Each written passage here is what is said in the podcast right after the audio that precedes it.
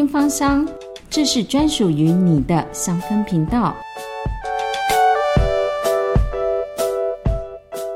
欢迎收听《听听芳香》，我是主持人晨曦。请问今天的来宾，你喜欢哪一支精油呢？花梨木，为什么呢？因为花梨木它对我来说，我第一次认识它的时候，它是一个很特别的一个植物。因为当美容师跟我说的时候，它是一棵树，但是它又有着花的香味，所以我对它很好奇。然后它，我实际用上了之后，它给我的感觉是我在。不同的地方有不同的感受，有情绪的那些勾出来的疗愈，所以我就很喜欢它。今天的听听芳香呢，要为大家呢邀请到这个呢是从花莲远道而来的玉如，她曾经呢是美容师，然后呢现在呢是担任按摩师的工作。我们请玉如来介绍一下自己。大家好，我是玉如，我来自花莲。我曾经在美容媒体工作了半年，然后后来就到养生馆做了将近九年的时间。那目前是花莲这家店的店长。我的工作时间其实还蛮长的，每天十个半小时。我们的工作内容有脚底、指压、油压，然后油压的部分都是用精油下去帮客人服务的，还有一些简单的刮痧、拔罐啊，还有脸部美容。好，店长好，不要叫玉如就好了。好好好，玉如好，这样比较亲切，对不对？真的真的。对，好，那呃，我们来聊一下这个养生馆跟一般的现在的呃按摩店有什么不同啊？其实养生馆就是按摩店，只是他们的名字名字不同，然后再加上其实现在的法规啦，就是你不能用按摩，现在几乎都大概都叫养生馆。然后内容其实都一样，指压、油压、脚底，尤其是脚底。台湾脚底按摩其实还蛮盛行，对，只是手手法不不同。对，那它是不是还有分呃，比如说泰式？我们的内容它是应该偏向中式，嗯，因为走的是经络。再一个，我们不去拉扯客人的。骨骼，然后泰式的部分，它比较遵循泰式古法推拿，他们叫做古式推拿，然后它会比较多的像是被动式瑜伽，我在帮你做瑜伽，所以会有很多拉筋伸展的动作，然后还有就是泰式的油压，泰式的油压也比较浅，就比较所谓的露露，然后比较表层的肌肉放松而已，但他们也不走经络。那你可不可以跟我们介绍一下你的这个工作环境？养生馆都没有进去过，是什么样子的感觉？养生馆大家进来，基本上大家都会喜欢做脚底。一进来，大家看到就是排一排的脚底按摩椅，嗯，然后再来就是指压、油压的，就是在比较封闭的空间，不会开放。然后空间的部分，其实我们那边我们店面是一间透天的房子，去重新装潢。那你们按摩师傅有几位？师傅有五位。嗯，对，所以我们的规模其实并没有那么的大，我们算就是小而美这样子。对对，所以每个师傅不像台北这么大规模，台北的部分它会分开来。对，脚底是群的脚底师傅，对，然后身体是身体一群的师傅，所以有些师傅他可以单做身体，可以单做脚，然后也可以全部都做。但是我们那边的师傅是全部都要做，一般来说全部都要会，对。然后一般来说，客人一个客人进来，他是对一个师傅到结束，除非这个师傅后面有预约哦，所以就是一条龙服务就对了。对其实一条龙的服务，你会比较了解客人的重，所以当我们在不管是按脚的时候，我们在按，比如说按到脊椎，他是有脊椎侧弯的人。嗯，那我们就知道，我们等下身体的部分哪里要加强啊？对，这样子比较好。外面你如果说按了脚之后换了师傅，他也不会告诉你，哎，这个客人需要注意什么，需要注意。我觉得应该要哎。我们家是会，对，但是外面其实不太会。嗯，那你身为店长，你自己要下去为客人服务？当然要，当然要。我只是头衔是店长，这个只是对外的。所以说我我的部分其实并不是对内的店长，是对外一些一些协调的啊，或者是广告联络的一些事的窗口，对对，一个窗。对，老板。那所以你不用管员工，要稍微去注意他们的状况，尤其是服务客人这一块。嗯，因为我只需要去顾到客人的需求，比如说今天客人。被按的舒不舒服？今天客人有没有不开心？嗯，或者是今天客人来到店里面，对我们店里面有没有什么，就是有建议、投诉、有申诉的时候，我必须要出面。那玉如啊，你这样子工作时间那么长哦，你平常有什么呃休闲的兴趣吗？基本上我们就是一个礼拜休一天，那我这一天的部分都是陪小孩回家，就是带着小孩到处跑。大家都会在那个农场种植一些，比如说薰衣草啊、柠檬香茅啊。你会带小孩去这些地方，给他们教学一下、导览一下吗？小孩自己整天就在外面跑了，因为。乡下小孩嘛，尤其是花莲孩子，就是下了课、放了学，就是好幸福，到处跑啊。不像都市的小孩，放了学，他其实是要去补习班，要去安亲班。很多我们那边很多小学一年级的孩子，就自己骑脚踏车，礼拜六、礼拜天或者是读半天的时候。就骑着脚踏车在街上到处晃，嗯，就不用怕。然后学校在旁边，然后或者是去一些空地。然后我以前听到是还有去抓西虾，西虾，对，我就带着孩子就是到处玩这样。但是现在的孩子其实讲真的，接触山西多了，就比较还是会选择在室内，真的划手机，这是很不健康的。比起户外活动，肯定就是比都会的孩子多一点。那你学完芳疗之后，你有没有对这个植物特别有兴趣，会想要种一些植物？其实我以前在学芳疗之前就有种一些花花草草了，但是就是每种必死。你种过哪些？我那时候在以前的时候种的是，比如说像茉莉呀、玫瑰呀这些，就是比较偏花。那时候买的都比较偏花。那现在来说，我会去比较找就是香草，比如说我种过薰衣草，薰衣草大概种了有半年多，都还是稳稳的，就后来就被应该是蚂蚁吧，还是猫猫弄死了。嗯。从种子种到现在的已经长大的就是香蜂草，这是我比较有成就的，就是种成功的，它成功了。但是你说要到开花吗？嗯会不会开花我是不知道，但是目前有成功。哦，我种到一个非常特别的一个植物，哪一个？松红梅，松红梅是对化瘀的。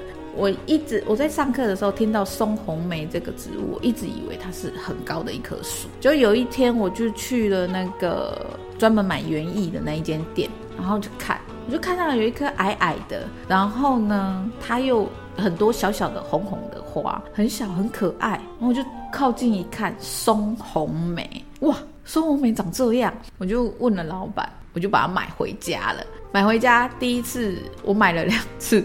第一次呢，买回去我们家光复那边，我想说这边的空气好啊什么的，我就跟我姐讲了，我就把它移栽，直接移到土里面去，然后结果嗯，大概半个月吧，他就再见了啊，是它气候不适合还是怎么样？因为网络上对松红梅种植。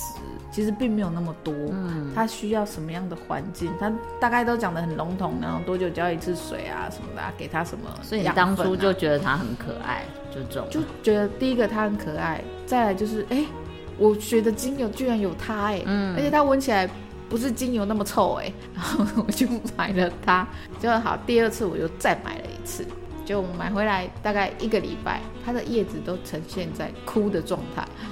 同事就问我说：“它死掉了吗？”我说：“我也不知道哎，反正就一直种，一直浇水，一直浇水，它也没再大。后来，嗯，它真的是死掉了，就只好忍痛跟他说再见。所以它是我遇到最特别的一个植物——松红梅。我在精油里面看到它，觉得它应该是遥不可及，纽西兰、澳洲才会出现的东西，哎，居然出现在我身边这样。”那你未来还会想要种什么香草吗？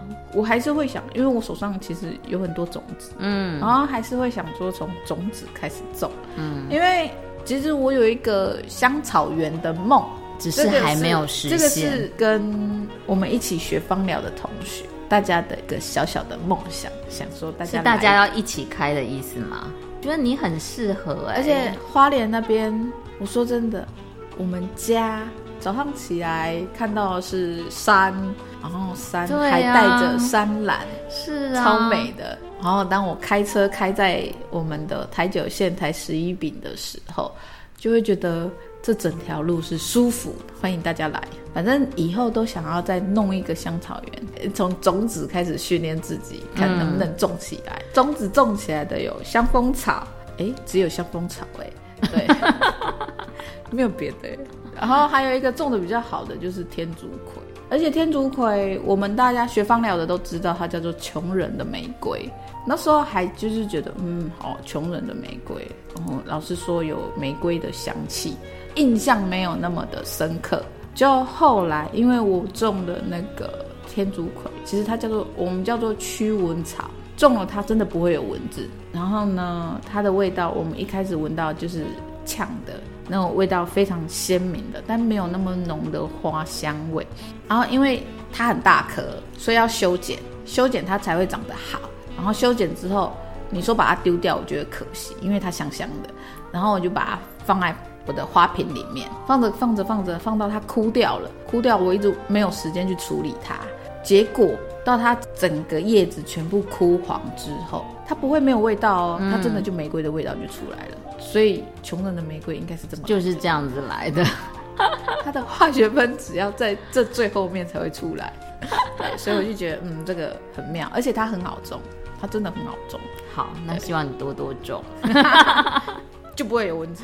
对，就不会有蚊子。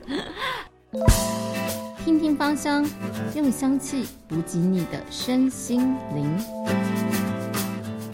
好，那节目的最后，我们要来呃问一下玉茹，你这个呃从事这样子按摩工作，那你自己身体难免也会遇到一些呃疼痛啊不舒服，那你平常是怎么保养自己的呢？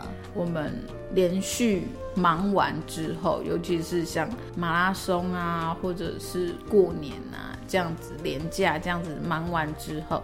我那一天下班那一天一定要热敷，嗯，这样我的肌肉才会得到放松，然后再搭配一些白天起来的时候要上班之前，有时候会涂了一些油，就是自己调了一些就是肌肉放松的油，让我的肌肉去比较得到好一点的缓解。然后什么油就是看那一天的，第一个是看心情，第二个是铁马玉兰一定要有，因为一定要把肌肉放松。如果真的到痛的地步，我就会用用放到丁香，然后再来用油的话，其实像保养的部分，像夏天我们自己会刮痧、刮脖子、刮头，那要搭配精油吗？我会搭喷雾，喷雾，精油制作的喷雾。然后这个喷雾呢，你可以选择自己喜欢的香气，然后有一支是一定要在里面的，就是杜松，杜松浆果那个杜松。它一定要在里面，因为它是排毒的一个很好的油。我曾经刮过我的朋友，我平常这样刮跟拔罐，它的沙没有出来的这么多。但是我只要一喷上那个喷雾，喷上去之后，拔罐那个沙是迅速立马出来的。嗯，对，它排毒的效果真的非常好。所以大家夏天可以自己调一支，一定有杜松的油。那冬天呢？冬天其实建议用姜，姜是暖的，其实什么油都可以。但是像有些老人家，或者是你手脚容易冰冷的人，我们都会知道要吃姜，或者是泡黑糖姜茶、喝姜茶这些。但是有时候手脚冰冷，你这个姜茶其实太热，对身体里面太热了。你可以涂在脚底板，然后去做泡脚，然后去用一盆热水。其实大家都会对。泡脚会觉得说我要准备一个泡脚机，对，然后呢，我要很麻烦的从浴室里面扛了水出来。其实不用那么麻烦，家家户户都有洗衣服的脸盆吧？哦，有，对，就是那个大小，你的双脚可以放到里面去的这种大小的脸盆，应该每个人家里都有一个。然后你洗澡前，你可以坐在马桶上，或者是浴缸旁，或者是准备一个椅子，就泡个三五分钟，只要温度稍微够。然后呢，淹过你的脚踝，嗯，其实这样就可以了。